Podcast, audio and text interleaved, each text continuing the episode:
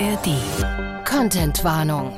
Wir möchten darauf aufmerksam machen, dass dieser Podcast wahre Verbrechen und Kriminalfälle thematisiert und Schilderungen von Gewalt und Sex enthält. Das kann für einige von euch belastend sein.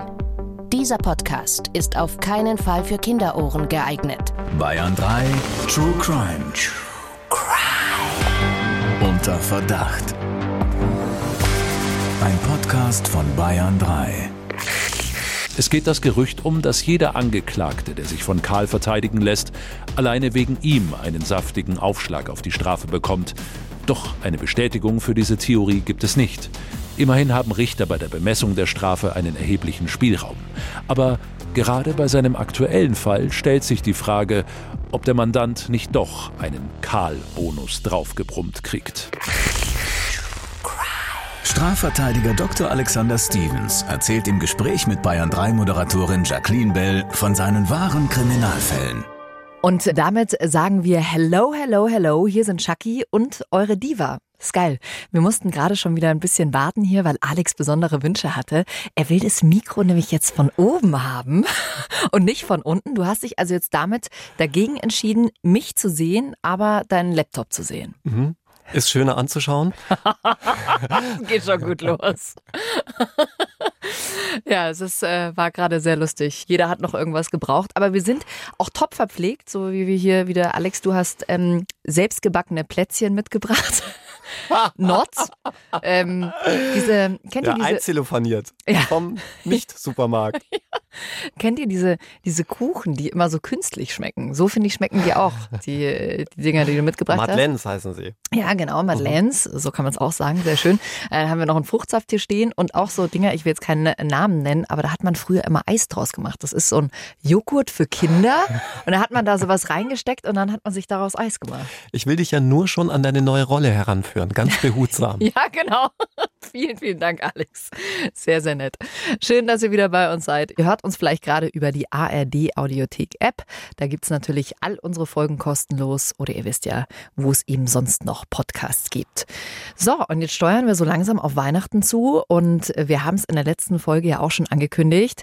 Wir werden wieder zusammen unterwegs sein. Wir machen zwar ein kleines Päuschen, ein Dreivierteljahr gönnen wir uns, aber Klein, dann. Ist gut, ne? ja, aber dann sind wir ab Herbst 2024 wieder auf Tour mit neuen Fällen und wir sind ja wirklich überall unterwegs, ne? Mhm.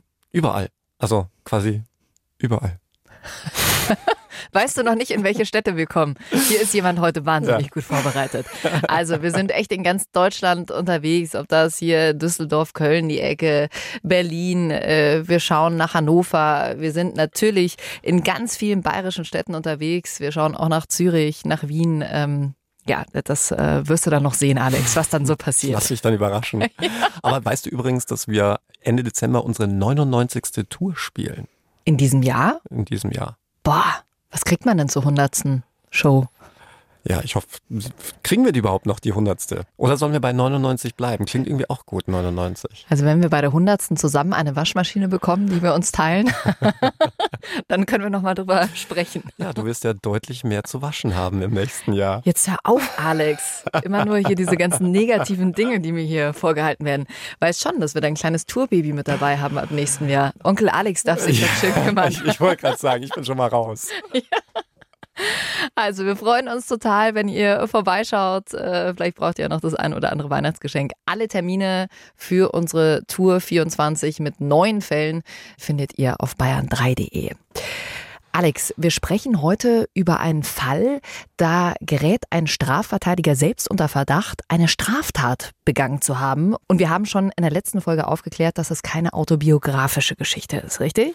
Jetzt muss ich erstmal schnell auf Holz klopfen. Ne? Also man will als Strafverteidiger ganz sicher nicht selbst auf der Anklagebank sitzen. Und in dem Zusammenhang hatte ich vor kurzem eine ja, ziemlich lustige Erfahrung.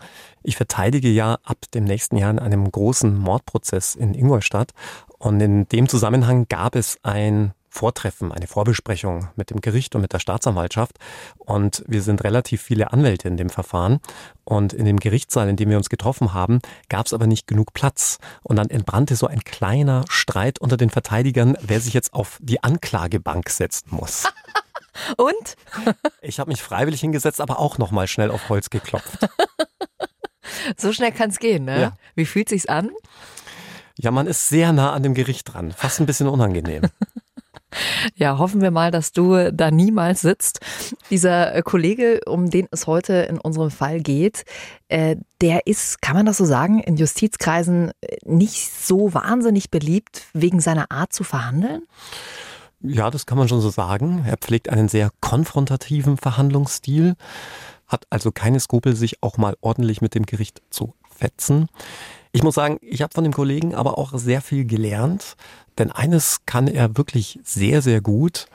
Gerichte so mürbe machen, dass die selbst bei einer eher aussichtslosen Ausgangslage dann irgendwann doch noch auf einen zukommen und fragen, wie man die Kuh vom Eis bekommt. Also bist du sozusagen in eine gute Schule gegangen, ich sag's mal so. du erzählst ja auch immer von deinen Strategien oder nimmst uns mit sozusagen hinter die Kulissen. Gerade äh, begleiten wir auch einen laufenden Prozess von dir. Die Folge Die Frauenleiche im Kanal oder auch der Dreifachmord von Starnberg könnt ihr natürlich alles in der ARD Audiothek auch nochmal nachhören. Und für alle, die vielleicht jetzt gerade erst einsteigen und sich fragen, wie ist denn der Alex eigentlich so als Anwalt? Wie, wie verhält er sich so vor Gericht? Du hast mal gesagt, früher warst du ziemlich ätzend und äh, heute bist du aber ein bisschen altersmilde. Ja, kann man so zusammenfassen. Ganz schön ätzend, finde ich auch geil. äh, Gibt es denn so eine Art Ehrenkodex vor Gericht, Alex? Also zum Beispiel, äh, wenn es rein rechtlich möglich ist, man reizt aber nicht alle Mittel aus, anders als der Anwalt jetzt in unserem Fall heute? Ja, es kommt natürlich immer so ein bisschen drauf an, wo und was du verhandelst. Ja, an den Amtsgerichten, da geht's ja nicht ganz so förmlich zu. Ähm, bei den Landgerichten deutlich förmlicher. Der Unterschied macht sich an dem Strafmaß bemerkbar. Bei den Landgerichten geht es meistens um die heftigeren Fälle, also Fälle, in denen die Staatsanwaltschaft davon ausgeht, dass mehr als vier Jahre Freiheitsstrafe rauskommen werden, wohingegen bei den Amtsgerichten auch kleinere Sachen wie Unfallflucht, Diebstahl und ähnliches verhandelt werden. Vielleicht kann man so die Erfahrungswerte, die ich über die Jahre gesammelt habe, so zusammenfassen. Wer vor Gericht schreit, dem fehlen die Argumente. Wer viel fragt, bekommt viele Antworten. das ist aber generell überall immer so. Und ansonsten würde ich sagen, in der Sache sollte man hart sein, aber im Umgang sachlich und freundlich. Dann spannen wir euch mal nicht länger auf die Folter und hören rein in Teil 1 unseres Falls. Und ihr wisst ja, wie immer haben wir die Namen und die Details zum Schutz der Beteiligten geändert. Aber sinngemäß ist alles so passiert, wie jetzt beschrieben. Der benimmt sich wie die Axt im Wald. Dieses Sprichwort scheint für Karl erfunden zu sein. Als Strafverteidiger fährt er vor Gericht regelmäßig einen besonders aggressiven Kurs. Sein Stil in den Verhandlungen ist konfrontativ, forsch und ausdauernd. Er ist dafür bekannt, dass er Verfahren so lange wie möglich hinauszögert, Richter und Staatsanwälte gerne provoziert und oftmals heftig mit ihnen aneinandergerät. Und erzielt damit beachtliche Erfolge. Unter Anwaltskollegen hat er zahlreiche Neider, weil er viele große Fälle übernimmt, die jeder gerne hätte. Zu Karls Mandanten gehören Terroristen, Mörder, Mafiabosse, Drogendealer und Promis. Seine Mandanten hingegen schätzen seinen Einsatz, verehren ihn regelrecht. Und das, obwohl mittlerweile schon das Gerücht umgeht, dass Richter die aggressive Verteidigungsstrategie von Karl persönlich nehmen. Und das auch mal mit einer höheren Strafe quittieren. Immerhin haben Richter bei der Bemessung der Strafe einen erheblichen Spielraum. Doch eine Bestätigung für diese Theorie gibt es nicht. Aber gerade bei seinem aktuellen Fall stellt sich die Frage, ob der Mandant nicht doch etwas mehr aufgebrummt kriegt. Karl vertritt einen mutmaßlichen Drogendealer. Laut Anklage soll er in 26 Fällen mit gut 130 Kilo Rauschgift gehandelt haben. Eine extrem große Menge, die dementsprechend auch mit einer harten Strafe belegt wird. Nur stellt sich die Beweislage als äußerst dürftig heraus und Karl ist sich sicher, seinem Mandanten können niemals alle diese Fälle nachgewiesen werden. Entsprechend selbstbewusst geht Karl in das sogenannte Verständigungsgespräch mit Staatsanwalt und Richter. Dabei wird noch vor Verhandlungsbeginn über die zu erwartende Strafe gesprochen, sollte der Angeklagte ein Geständnis ablegen. Nach dem Gespräch sagt Karl seinem Mandanten, dass er mit knapp fünf Jahren Gefängnis zu rechnen habe. Darauf will sich sein Mandant aber nicht einlassen. Und so verlässt sich Karl in Absprache mit seinem Mandanten auf seine berühmt-berüchtigte Freispruchverteidigung. Beim Prozess nutzt Karl jetzt jede Möglichkeit, es den Richtern so schwer wie möglich zu machen. Er stellt einen Befangenheitsantrag nach dem anderen, fordert ständig Verhandlungspausen, um sich ausführlich mit seinem Mandanten zu besprechen. Seine Beweiserhebung ist langatmig, seine Erklärungen ausufernd. Die Richter, die beiden Schöffen, die Staatsanwältin und sogar die Gerichtsschreiberin sind völlig entnervt von Karl. Aber seine Strategie scheint sich auszuzahlen. Von anfangs 26 Tatvorwürfen sind seine Mandanten schlussendlich nur sieben nachweisbar. Statt um 130 geht es nur noch um 26 Kilo Drogen. Karl ist sich sicher, wenn es beim Geständnis zuvor eine Gefängnisstrafe von irgendwas mit knapp unter fünf Jahren gegeben hätte, sollte die Strafe jetzt deutlich niedriger ausfallen. Karl und sein Mandant träumen schon vom Erfolg. Doch es kommt anders. Bei der Urteilsverkündung erleben die beiden eine böse Überraschung. Achteinhalb Jahre Gefängnis. Und das trotz Freispruchs in 19 von 26 Fällen. Wow. Das ist eine ordentliche Strafe. Alex, darüber sprechen wir gleich. Kurze Zwischenfrage. Wir haben jetzt gerade eben gehört, es gab ein Verständigungsgespräch. Äh, wenn man jetzt vielleicht auch ganz neu bei uns ist, äh, klär uns doch nochmal auf. Was ist das genau?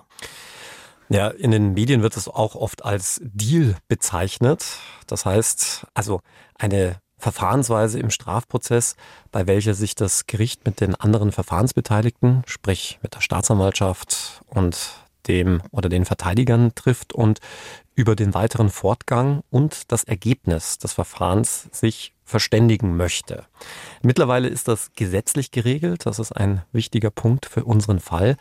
Denn zu dem Zeitpunkt, zu dem dieser Fall spielt, war dieses Verständigungsgespräch, dieses Dealgespräch noch nicht gesetzlich geregelt. Darauf kommen mhm. wir aber dann noch zu sprechen. Und der häufigste Anwendungsfall ist natürlich klar die Einigung über ein zu erwartendes Strafmaß für den Fall eines Geständnisses. Mhm. Ja.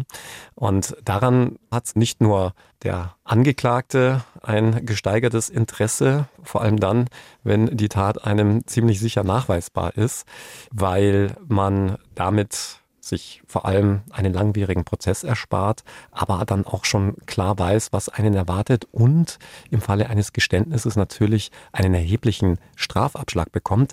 Auch Staatsanwaltschaft und Gericht haben natürlich Interesse an einer solchen Verständigung, denn das verkürzt die Beweisaufnahme ungemein und damit spart es dann auch wiederum bei der Justiz Ressourcen. Hm, also ein Deal wird eigentlich meistens angestrebt. Kann man das so sagen? Ganz grob? Mm, nö, kann man nicht so sagen. Denn wenn sich im Vorfeld schon eine Freispruchverteidigung abzeichnet, ja, also man den Freispruch will, dann wird man sich erst gar nicht auf Klar. Gespräche einlassen. Und umgekehrt kann es auch seitens des Gerichtes schon so sein, dass sie sagen, nö, brauchen wir gar nicht.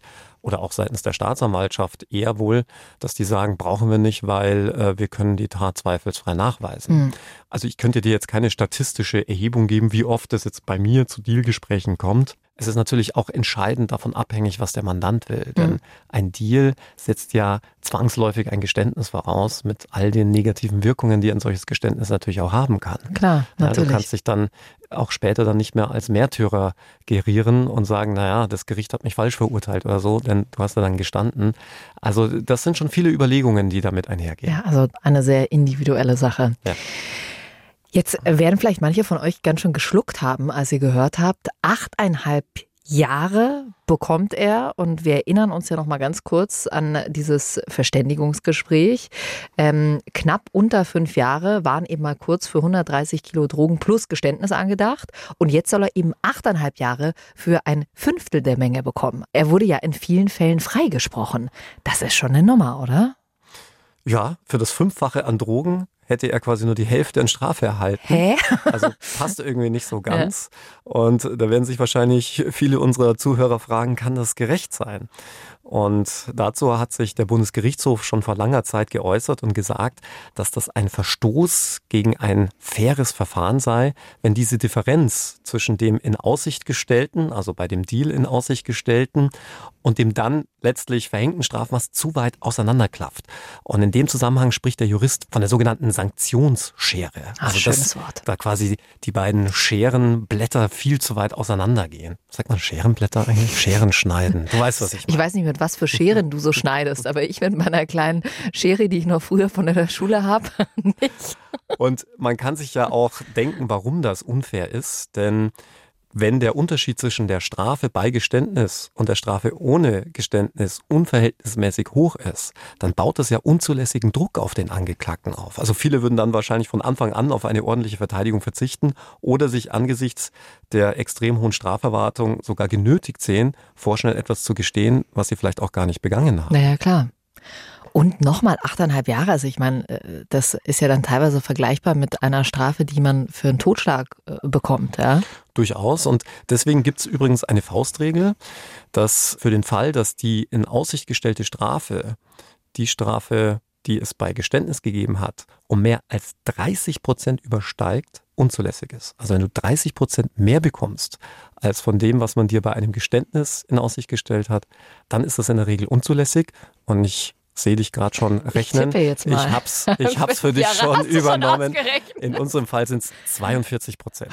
42 Prozent, also deutlich drüber mit diesen achteinhalb Jahren. Also äh, ist es gar nicht so verwunderlich, dass Karl Folgendes macht. Er geht in Revision gegen die Verurteilung seines Mandanten und zieht vor den Bundesgerichtshof. Ganz genau. Und die Erfolgschancen stehen ja gar nicht so schlecht, denn ausgerechnet der Bundesgerichtshof hatte ja im Vorfeld schon entschieden, dass eine solche Sanktionsschere unzulässig ist. Ja.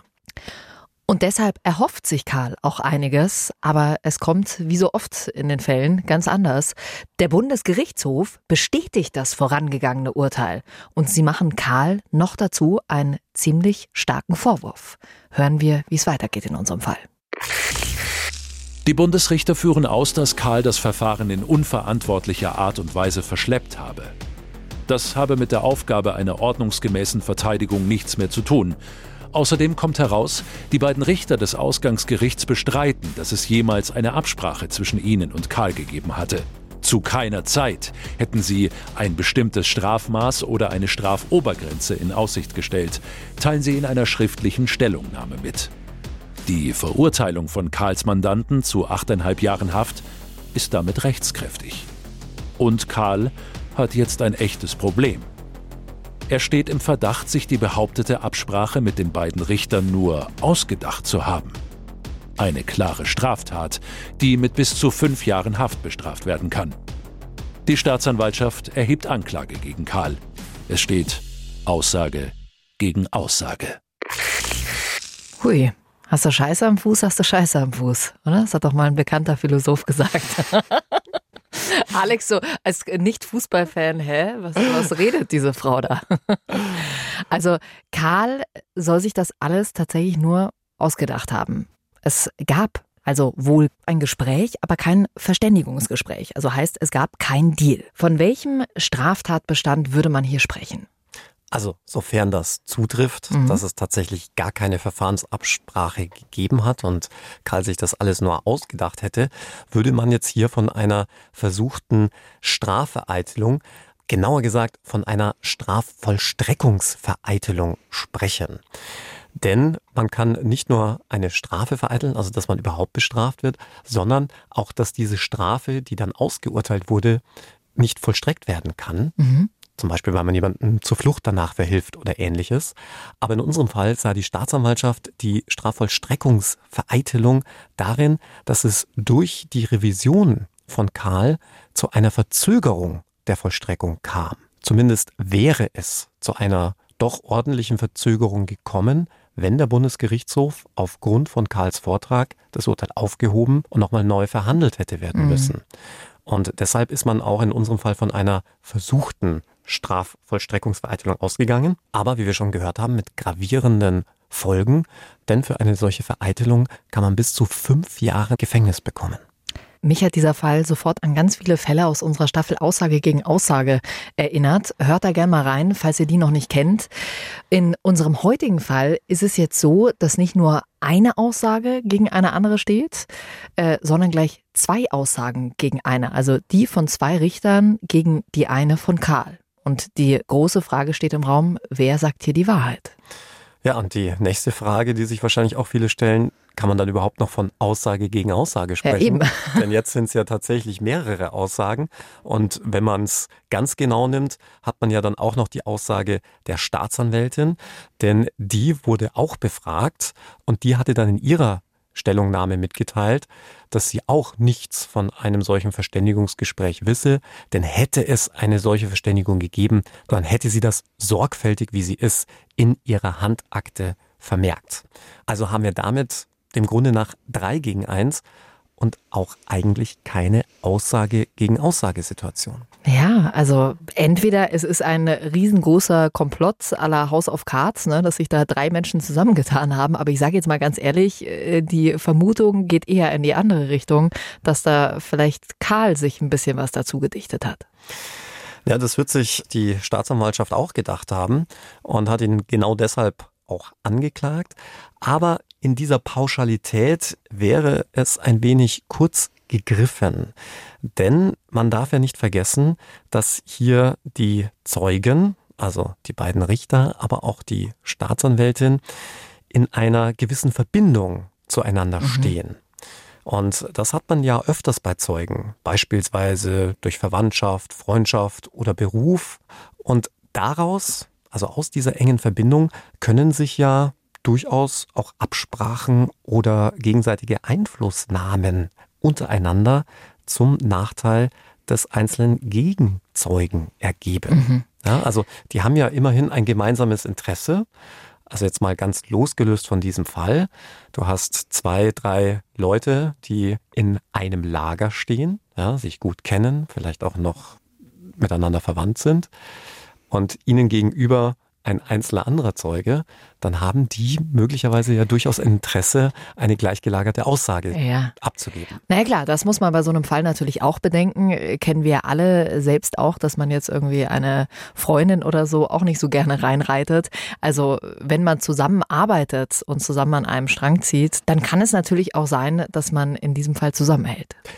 Und genau deshalb hat auch hier der Bundesgerichtshof schon vor Jahren Einschränkungen getroffen, was die Beweiswürdigung solcher Lagerzeugen angeht. Denn würde man bei der gerichtlichen Beweiswürdigung allein darauf abstellen, wer die meisten Zeugen in seinem Lager hat, dann würde der, der alleine oder zumindest mit weniger Zeugen dasteht, immer im Nachteil sein, mhm. selbst wenn er objektiv die Wahrheit sagt. Und so könnten dann letztlich selbst brutalste Verbrecher sich regelmäßig Straffreiheit verschaffen, indem sie einfach nur genügend gut instruierte Zeugen aufbieten. Mhm. Und Ausgangspunkt war übrigens ein ganz interessanter Fall. Da wurde nämlich ein Mann gleich von vier Polizeibeamten beschuldigt, sie beleidigt und ihnen gegenüber körperlichen Widerstand geleistet zu haben. Und vier gegen eins, das Amtsgericht hat ihn dann verurteilt. In der Revision wurde dieses Urteil aber aufgehoben, weil eben nicht auszuschließen war, dass sich die Polizeibeamten im Nachhinein abgesprochen haben mhm. könnten. Immerhin hatten sie den ziemlich übel zugerichtet und das Ganze dann auf Notwehr geschoben. Und äh, da dachten sich die Richter, naja, die Polizisten haben ja durchaus allesamt ein gemeinsames Motiv, sich hier möglicherweise rechtfertigen zu müssen. Schließlich war ja auch kein neutraler Zeuge zugegen, außer den vier Polizeibeamten. Und deswegen kurz gesagt, immer dann, wenn du mehrere Zeugen hast, die in einem Lager stehen, dann wird das genauso gewertet, als würde nur eine klassische 1 zu 1 Situation bestehen. Also ah. man bleibt dann wieder bei Aussage gegen Aussage. Diese vielen Aussagen der Lagerzeugen zählen dann quasi wie eins, weil die halt alle ein gleichgelagertes Interesse haben. Und genau deshalb war das auch in unserem Fall so. Denn die beiden Richter arbeiten zusammen, sie sehen sich täglich und damit unterstellt man ihnen ja auch noch lange nicht, dass sie sich jetzt irgendwie rechtswidrig abgesprochen hätten, aber man unterhält sich natürlich mhm. auch ständig. Kann natürlich auch sein, dass im Zuge von suggestiven Einflüssen man dann auch eine andere Wahrnehmung hat. Ja, so schnell wird's aus drei Aussagen eine Aussage. Einen kleinen Lichtblick gibt's dann aber zum Glück doch noch für Karl. Es gibt nämlich eine Zeugin, die sich an ein Gespräch mit ihm erinnert. Richtig, und zwar eine Anwaltskollegin, die auch sehr erfahren in Betäubungsmittelsachen ist und die will Karl seinerzeit auch zu diesem Deal befragt haben, ob er denn diesen Deal mit knapp unter fünf Jahren, der ihn da angeblich in Aussicht gestellt worden war, annehmen soll. Und genau das hat die Anwaltskollegin auch ausgesagt und damit hat man, wenn man so will, auch ein erstes Indiz dafür, dass vielleicht doch Karl die Wahrheit sagt. Aber hier hat man ja schon gleich wieder das erste Problem. Auch diese Anwaltskollegin mhm. könnte eine sogenannte Lagerzeugin sein. Immerhin genau. haben die sehr häufig eng miteinander zusammengearbeitet. Und zum anderen haben wir hier ein weiteres Problem, über das wir aber auch schon in der ein oder anderen Podcast-Folge gesprochen haben, nämlich den Ich so weiß es. Dann raus, raus. Zeugin vom Hörensagen. oder, Herr Lehrer? Die, diese Rollenverteilung gefällt mir. Ja, das habe ich mir gedacht. Ja, also sie ist nur eine Zeugin vom Hörensagen. Sie war selbst nicht dabei. Genau, und da haben wir ja auch schon darüber gesprochen, dass die Zeugen vom Hörensagen auch einen nur sehr geringen Beweiswert haben, wenn es nach dem Bundesgerichtshof geht. Denn der Zeuge vom Hörensagen kann ja nicht von eigenen unmittelbaren Wahrnehmungen berichten, sondern nur von dem, was er gehört hat. Und solche Zeugen vom Hörensagen kommen ja in erster Linie immer dann in Betracht, wenn der unmittelbare Zeuge nicht aufzufinden ist oder vielleicht verstorben ist. Und man ist über die Jahre aber dazu übergegangen, gerade bei diesen Aussage gegen Aussage Konstellationen, solche Zeugen vom Hörensagen sich zu holen, damit man seine eigene Aussage so ein wenig stützt. Mhm. Da geht es dann insbesondere um die Frage der Widersprüchlichkeit. Also hat man vielleicht dem Zeugen vom Hörensagen eine andere Geschichte erzählt, als man sie jetzt vor Gericht erzählt und ähnliches. Aber wie gesagt, der Beweiswert ist sehr gering. Denn zum einen verhält es sich beim Zeugen vom Hörensagen so ein bisschen wie bei der Flüsterpost. Ja. Erzähl vier Zeugen eine Geschichte und du wirst wahrscheinlich vier verschiedene Geschichten dann wieder zu hören bekommen. Und zum anderen wäre ja auch hier dann Lug und Betrug Tür und Tor geöffnet. Ich bräuchte ja nur ganz vielen Menschen von meiner Geschichte erzählen und hätte dann quasi wieder mehr Zeugen als der andere. Wäre also ein bisschen ähnlich wie bei den Lagerzeugen und könnte mir also quasi so Vorteile verschaffen. Und das ist übrigens auch der Grund, warum zum Beispiel in den USA und in Großbritannien ein grundsätzliches Verbot der Verwertung von Zeugen vom Hörensagen gilt, ah. wenngleich mit Ausnahmen. Und deshalb muss man an der Stelle sagen, war der Beweiswert von Karls Zeugin auch eher wenig. Also wir bleiben praktisch weiterhin bei dieser Aussage gegen Aussagesituation. Weder die Lagerzeugen haben was gebracht, noch die Zeugen vom Hörensagen. Und damit muss das für Karl jetzt zuständige Gericht also entscheiden, welche Aussage es für glaubhafter hält, die der Richter oder die von Karl. Was habt ihr für ein Gefühl? Sagen die Richter äh, und die Staatsanwältin die Wahrheit oder Karl und äh, seine Zeugin vom Hören sagen? Also im ersten Moment würde ich jetzt mal sagen, äh, die Richter sind die neutraleren in dieser Konstellation. Ja, man wird sich grundsätzlich fragen, wonach wird man das überhaupt beurteilen hm. können? Ja? Also ich meine, zum einen könntest du sagen, so wie du es gerne machst, ich entscheide aus dem Bauch raus. Ja, genau. Oder ich werfe einfach eine Münze. Letzteres wäre wahrscheinlich noch ein Stück weit gerechter, wäre die Chance immer ein 50-50. Ja, das stimmt. Ich bin schon ein krasser Bauchmensch, deswegen könnte ich ja deinen Job auch so überhaupt nicht machen. Man könnte natürlich, auch so wie wir es ja aus unseren bisherigen Folgen, insbesondere bei unserem Podcast Aussage gegen Aussage kennen, uns aufs Inhaltliche der Aussage konzentrieren. Also die Aussagen von Karl und den beiden Richtern auf Widersprüche, Ungenauigkeiten, Unklarheiten, logische Fehler untersuchen und daraus Rückschlüsse auf den Wahrheitsgehalt ziehen. Also das, was man in der Aussagepsychologie macht, mhm. die sogenannte Aussagequalität untersuchen.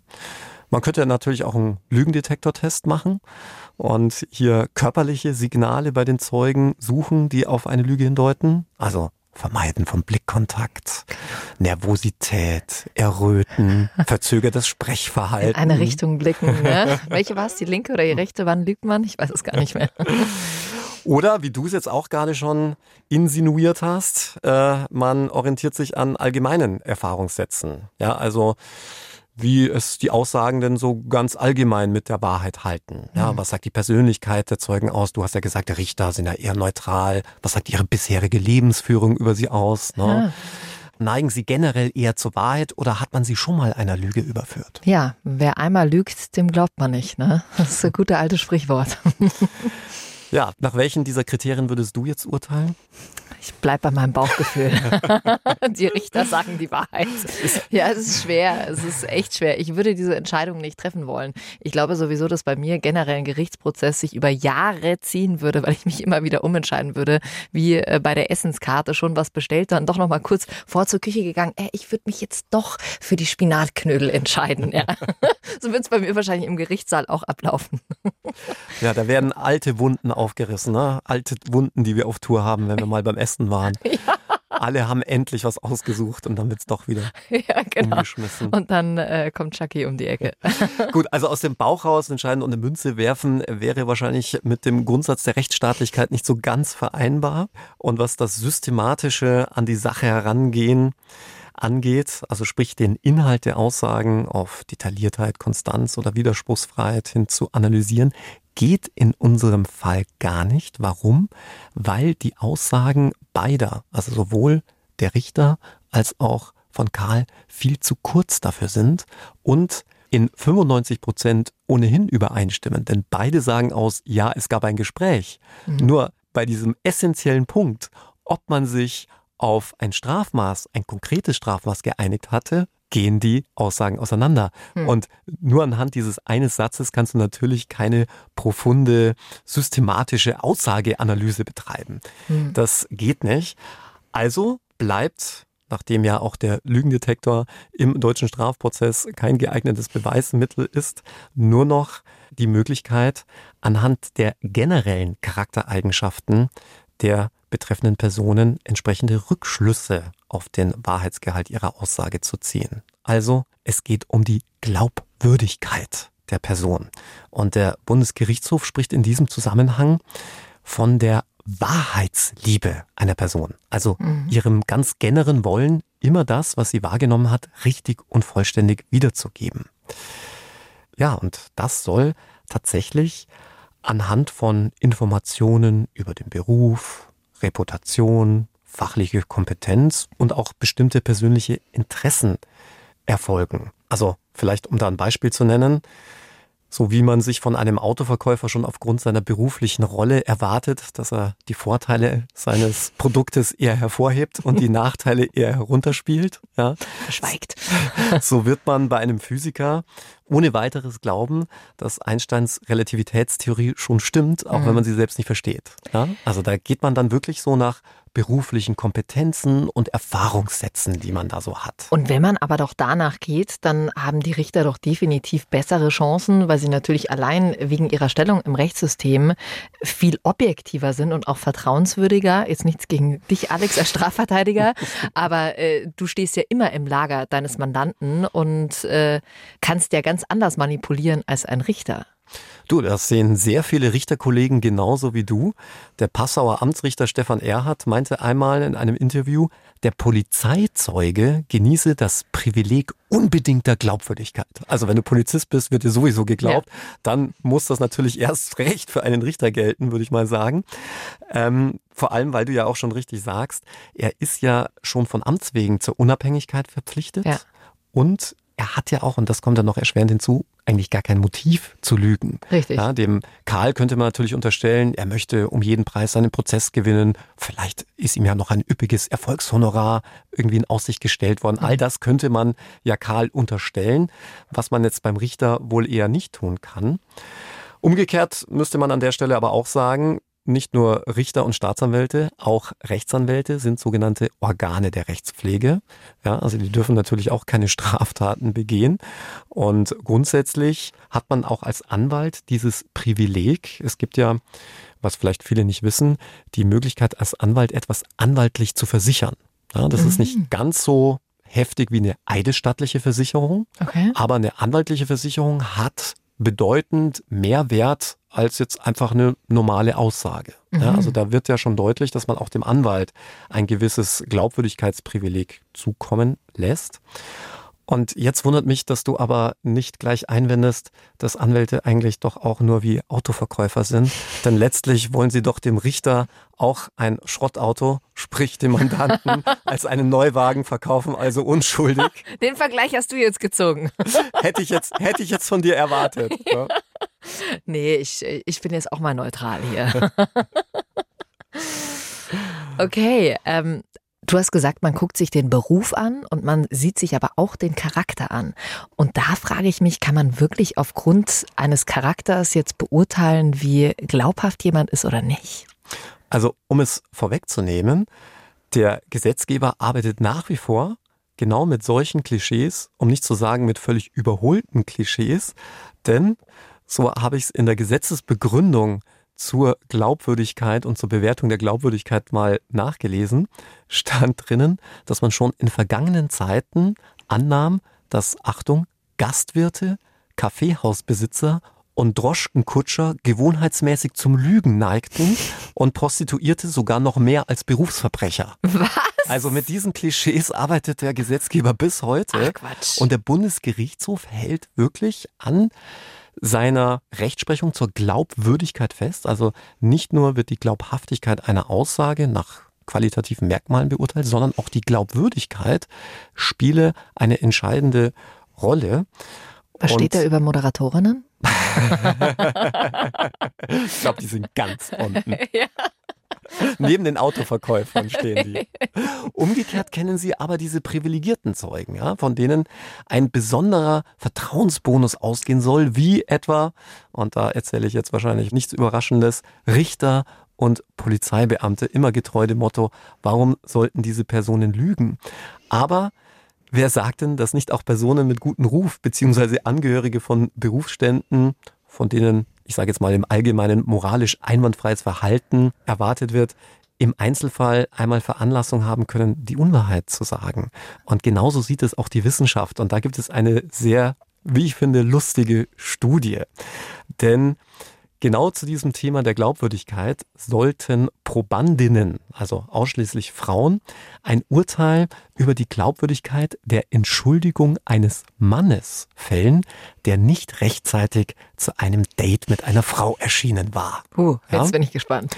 Und die vorgebrachten Gründe des Mannes für seine Verspätung waren aber durchweg plausibel. Also zum Beispiel, er stand im Stau nach einem schweren Unfall. Ja. Aber bevor man die Probandinnen ihr Urteil fällen ließ, unterteilte man sie in zwei Gruppen. Der einen Gruppe der Probandinnen teilte man über die Persönlichkeit des Mannes mit, dass er ein gut aussehender Golflehrer und geschieden sei, sowie zwei uneheliche Kinder habe und daher wenig vertrauenswürdig sei. Der anderen Gruppe teilte man mit, dass es sich bei dem Mann um einen Ingenieur mit Brille und Eigentumswohnung handle und er daher sehr vertrauenswürdig sei. So. Und jetzt rate mal, wie das Ergebnis ausging. Na gut, das ist ja ziemlich eindeutig, oder? Also dem Mann mit der Brille hat man wahrscheinlich geglaubt und dem anderen wohl eher nicht, oder? Wohlgemerkt, obwohl beide dieselbe Entschuldigung bemühen. Ja, nicht vertrauenswürdig. Da äh, stellt man ihn natürlich schon gleich in der Ecke. Ja, und Jackie hat auch gleich daraus gelernt und sitzt heute mit Brille hier. Ja, Alex, ich will natürlich, dass du mir vertraust, ne? Okay, also bedeutet jetzt in unserem Fall äh, ganz eindeutig, die Richter haben bessere Chancen und man könnte meinen, dass die Sache für Karl so gut wie gelaufen ist. Aber alle, die unseren Podcast schon ein bisschen länger hören, die wissen ja, äh, du bringst keine normalen Fälle mit, sondern oft Fälle, wo man sich denkt, nee, kann jetzt nicht sein. Es gab noch eine kleine Überraschung. Karl wurde nämlich freigesprochen. Und das nicht etwa aus Mangel an Beweisen oder in dubio pro reo, sondern weil man ganz im Gegenteil einen ganz klaren Anhaltspunkt dafür hatte, dass Karl wohl doch die Wahrheit gesagt hat. Denn es fand sich in der Handakte der Staatsanwältin ein mit Bleistift geschriebener Vermerk am Rande, in dem es hieß, vier Jahre, zehn Monate, Fragezeichen. Also wir reden von der Staatsanwältin, die gesagt hat, dass sie sich nicht an so ein Gespräch und äh, diese fünf, knapp fünf Jahre erinnern kann. Genau die. Und der Erklärungsversuch der Staatsanwältin, es habe sich bei diesem Vermerk in ihrer Handakte um ein ganz anderes Verfahren gehandelt. Also wohlgemerkt in der Handakte des Verfahrens von mhm. Karls Mandanten, welches ihr gerade zufällig während der Verhandlung von Karls Mandanten im Kopf umhergeschwirrt sei, war wahrscheinlich nicht so ganz überzeugend. Hm. Unfassbar. Also doch ein Skandal aller House of Cards, wenn man das so zusammenfassen kann. Also praktisch zwei Richter, die sich mit einer Staatsanwältin zusammengetan haben und da einfach ein bisschen geflunkert haben, weil sie äh, Karl nicht so wirklich leiden können. Ob das dann so war, wird man ihnen an der Stelle nicht unterstellen können, will ich auch nicht unterstellen. Kann ja durchaus sein, dass man im Zuge dieses Gesprächs, dieses Rechtsgesprächs, das ja tatsächlich stattgefunden hat, mit unterschiedlicher Auffassung aus dem Gespräch gegangen ist. Also dass die Richter davon ausgingen, dass hier nur wilde Zahlen in den Raum geworfen wurden, ohne die zu bestätigen. Karl hingegen aus dem Raum ging in der Meinung, genau diese Zahl vier Jahre, zehn Monate bestätigt bekommen zu haben. Also dass es letzten Endes einfach ein Missverständnis war. Aber es bleibt, wie man im Schwabenländle sagen würde, ein Geschmäckle. Ein Geschmäckle. Ähm, ist denn da keiner dabei, der Protokoll führt? Ja, das ist ein sehr guter Einwand, auf den wir ja noch zu sprechen kommen wollten. Ich hatte ja eingangs erwähnt, dass diese Verfahrensabsprache, dieser Deal seinerzeit noch nicht gesetzlich geregelt war. Sprich, der Gesetzgeber sah das eigentlich gar nicht vor. Mhm. Und heutzutage muss das minutiös protokolliert werden. Und dieser Fall war sicherlich mit verantwortlich dafür. Und das auch völlig zu Recht. Denn zum einen hat natürlich auch die Allgemeinheit, die Öffentlichkeit einen Anspruch darauf zu erfahren, was passiert eigentlich hinter verschlossenen Türen. Ja. Denn ein Urteil ergeht immer noch im Namen des Volkes. Ja, man will auch diese Mauscheleien so nicht haben. Und zum anderen will man natürlich auch genau solchen Vorwürfen vorbeugen, die Richter schützen, die Staatsanwälte, aber natürlich auch die Strafverteidiger. Also Karl wurde freigesprochen, weil man diese Notiz gefunden hat. Im Umkehrschluss kann man natürlich jetzt auch mal ganz hart gesagt sagen, der Richter und die Staatsanwältin haben äh, vielleicht da nicht ganz die Wahrheit gesagt. Gab es da irgendwelche Konsequenzen? Naja, weil man eben nicht feststellen konnte, ob es sich vielleicht auch nur um ein dummes Missverständnis hm. handelte, gab es keine Konsequenzen für Richter und Staatsanwältin. Zum anderen muss man aber an der Stelle auch klar sagen, hätte man diese Bleistiftnotiz nicht in den Akten der Staatsanwältin gefunden, da hätte man mit an Sicherheit grenzender Wahrscheinlichkeit Karl verurteilt. Genau aus dem Grund, den du vorher nanntest, Warum sollten denn Richter lügen? Ja, genau. Würde mein Bauchgefühl sagen, ne? Siehst du mal, wie erfolgreich ich wäre in so einem Fall. Aber das Strafverfahren gegen Karls Mandanten wurde nicht wieder aufgenommen. Da blieb es bei diesen achteinhalb Jahren. Und das hat mich offen gestanden gewundert, denn nach dem Freispruch für Karl stand ja doch wieder im Raum, dass es diese Verfahrensabsprache möglicherweise doch gegeben hat. Und damit wäre es ja wiederum ein klarer Verstoß gegen das faire Verfahren gewesen. Wir erinnern uns, die Sanktionsschere. Mhm. Aber Karls Mandant hat dann keine Wiederaufnahme angestrebt. Wahnsinn. Ein super interessanter Fall. Äh, da haben wir wieder einiges gelernt von Lagerzeugen, äh, Zeugen vom Hörensagen und vielleicht auch manchmal, dass man sich doch nicht zu sehr auf sein Bauchgefühl verlassen sollte. Außer bei Droschenkutschern und Kaffeehausbesitzern. Ja, genau. Oh Mann, ey. Aber es ist ja schon irgendwie Wahnsinn, dass man äh, immer noch solche alten Vorurteile im Kopf hat, oder? Ja, getreu dem Motto des bekannten TV-Arztes Dr. House, an Klischees ist immer etwas Wahres dran. Das ist doch ein schöner Abschluss, oder? Sollen wir es genau so stehen lassen? Und schon hat Jackie ihre Brille abgesetzt. Sagte die Diva. Vielen Dank, Alex, für diesen Fall. Wenn ihr jetzt noch die ein oder andere Frage im Kopf habt, dann schickt sie uns gerne durch über den Bayern 3 Instagram-Kanal. Und wie immer wisst ihr, Freitag gibt es eine neue Folge von uns. Und bis wir uns nächsten Freitag hören, habe ich ein bisschen Serienstoff dieses Mal für euch dabei. Also keine Podcast-Empfehlung, sondern eine ziemlich spannende Doku-Serie. Heißt Mord macht Medien. Der Fall Jens Söring könnt ihr in der ARD-Mediathek sehen. Da geht es um einen Doppelmord in den USA und zwar an einem Ehepaar. Dessen Tochter Elisabeth und ihr deutscher Freund Jens Söring stehen unter Verdacht, diesen Mord begangen zu haben. Er gesteht dann tatsächlich auch die Tat, behauptet dann aber plötzlich doch nicht der Mörder zu sein. Er wird am Ende vor laufenden Kameras verurteilt und kämpft dann aus dem Gefängnis heraus für seine Freilassung. Wahnsinnig spannend, ab jetzt in der ARD Mediathek zu streamen. Mord, Macht, Medien, der Fall Jens Söring packe ich euch natürlich auch nochmal alles in die Shownotes rein. Jens Söring übrigens Brillenträger und daher unschuldig. Muss so sein. So, Alex, jetzt gibt es was Schönes von der Dani. Die schreibt: Hallo Shaki, ich bin ein riesengroßer Fan eures True Crime Podcasts, war dieses Jahr schon bei eurer Live-Tour mit dabei. Und dabei konnte ich feststellen, dass Alex neben der Juristerei und dem Klavierspielen ja durchaus auch Kabarettqualitäten hat. Dazu noch die frühere Karriere im Rettungsdienst und Schauspieler. Also holla die Waldfee, ich bin beeindruckt. Du ich merkst schon? Jetzt, ich hatte jetzt eher mit einer Verabschiedung gerechnet und nicht mit so viel Lob. Ja. Was ist da los? Ich Shaki? baue vor. Die Nachricht geht Ach, noch weiter. hey. Ich will erst ein bisschen hier dich motivieren. Auch auf die Gefahr hin, dass Alex mich dafür hassen wird, habe ich dennoch einen Vorschlag für eine Verabschiedung. Und zwar hat die Nichte meiner Freundin ihr geschrieben, Sleep very well in your Bettgestell. Da dachte ich, das schlage ich doch direkt mal vor. Liebe Grüße, Dani. Also, Ja, also hat ja auch was Kabarettistisches an sich, ne? Also Dani, du hast das erste Mal jetzt ein Schmunzeln bei der Verabschiedung bei mir bewirkt. oh, Immerhin. Dani, also das ist jetzt aber mal wirklich ein Kompliment, ja? Also, sleep very well in your Bettgestell. oh Gott, Alex lacht. Dani, Dankeschön. Wir hören uns nächste Woche wieder. Ach, stopp! Eine Sache habe ich noch vergessen. Mit was es nächste Woche weitergeht. Das haben schon alle abgeschalten wahrscheinlich. alle schon raus. Wir haben ja nächste Woche noch einen Fall, den wollte ich noch kurz hier ansprechen. Es geht in der nächsten Folge um einen Mobbing-Fall. Und oh, da zieht es mir immer gleich den Magen zusammen. Mobbing finde ich ganz schlimm. Also ich kann so viel vorab verraten, ohne jetzt irgendwas zu spoilern.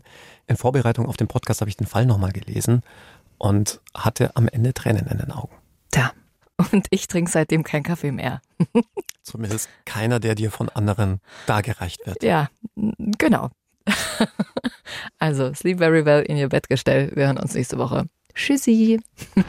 Bayern 3 True Crime. Unter Verdacht. Der Podcast mit Jacqueline Bell und Dr. Alexander Stevens. Immer freitags neu in der ARD Audiothek und auf bayern3.de.